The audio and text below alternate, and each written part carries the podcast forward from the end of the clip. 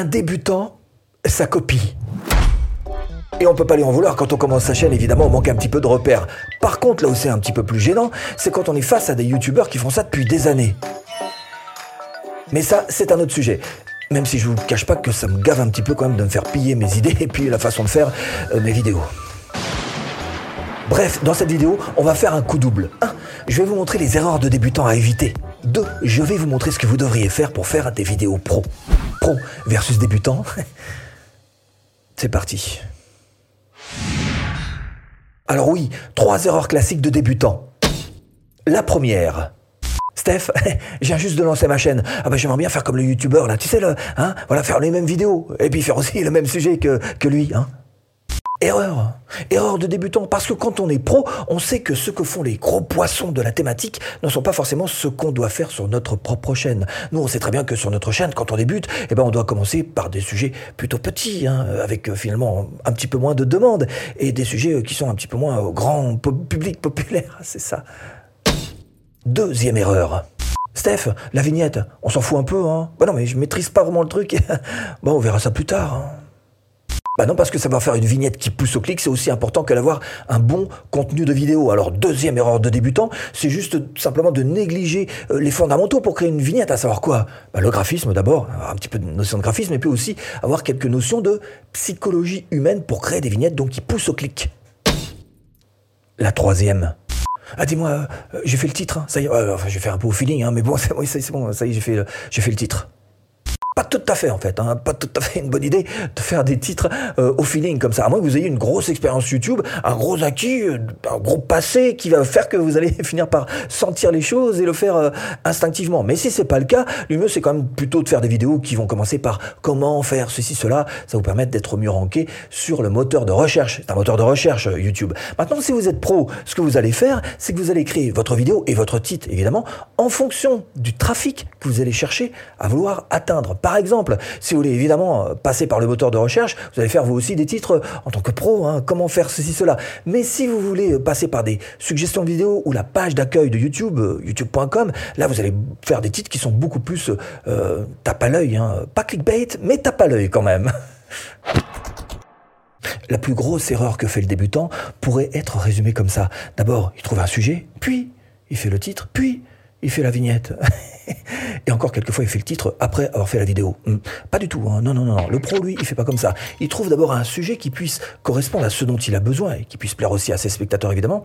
Et ensuite, il va faire le titre et puis la vignette en fonction du titre. Les deux doivent fonctionner. Il le sait, le pro, même. Les trois, les trois ensemble doivent être un ensemble uni par les liens uniques et indissociables.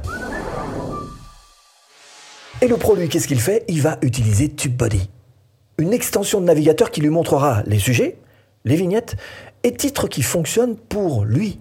Je vous mets un lien pour pouvoir l'utiliser gratuitement pendant 30 jours en version pro. Mais c'est pas tout. Le pro a aussi quelques petits secrets.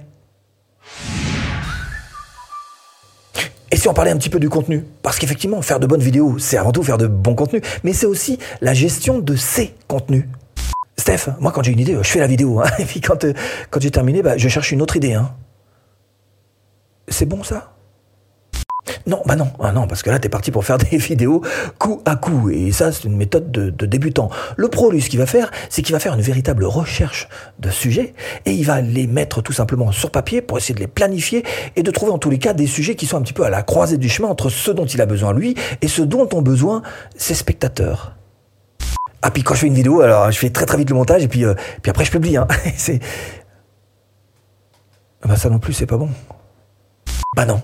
Bah non, mon bouchon. Hein. C'est-à-dire, le, pro, lui, s'il a 10 vidéos d'avance, eh ben, il va réfléchir un petit peu le truc. Et il va se dire, par exemple, quand enregistrer, euh, quand monter, quand publier. Et puis, il va savoir un petit peu ce qu'il va, justement, publier en fonction d'un planning qui sera réfléchi et qui correspondra à une stratégie qu'il a mise en place. Bon, ok. Bon, et je suppose que c'est pas tout. Non, en fait, tu as raison, parce que le fait de faire des vidéos comme ça, de faire des groupes de vidéos, ça lui permet de réunir toutes ces vidéos dans une playlist, hein, et qui vont euh, donc former un tout uni, indissociable par les liens uniques du, ensemble. Alors Alors la plus grosse erreur du débutant, c'est de faire des vidéos isolées, les unes après les autres. Alors que le pro, lui, il sait très bien que d'abord, dans un premier temps, il va, il va chercher à penser à l'avance ces vidéos, et puis il va les planifier par groupe, et puis il va les réunir dans des playlists. Et là, si on regarde bien, il y a une véritable stratégie, il y a une véritable intention. Alors comment est-ce que le pro fait ça? Ben, En général, ce qu'il utilise, c'est tout simplement l'outil TubeBuddy dont je vous ai parlé tout à l'heure, ce qui lui permet en fait de, commencer à chercher et à trouver les pistes qu'il va devoir suivre. Ensuite, il utilise des outils comme par exemple Google Agenda, voilà, qui est gratuit et qui lui permet de planifier à l'avance son contenu. Et enfin, bah, il pense playlist pour donner un véritable corps à son contenu. Et c'est pas tout. Non, mais c'est pas tout. Le pro, il a un véritable plus. Des stratégies, il y en a des dizaines pour gagner de l'argent sur YouTube. Quelle est la vôtre? Quelle est la tienne? Non, bah tu me demandes si j'ai une stratégie pour ma chaîne, évidemment, c'est d'avoir des milliards de vues et pouvoir gagner plein d'argent avec la monétisation. Hein T'en vois d'autres, toi? pas une stratégie, hein. c'est au mieux un, lieu commun, un poncif, que dis-je Une évidence. Évidence, évidence, évidence, évidence. si t'as pas d'autre stratégie en même temps, je te le dis tout de suite, tu vas en avoir pour quelques années à réussir à avoir le nombre de vues qu'il te faut pour réussir à en vivre de ton, de ta chaîne. M'en fous, voilà, m'en fous. Maintenant, mais, euh, moi, je veux devenir influenceur, je veux avoir des vues partout, je veux avoir des abonnés, je veux gagner des millions de dollars avec euh, des euros aussi à l'intérieur, je veux de la monétisation.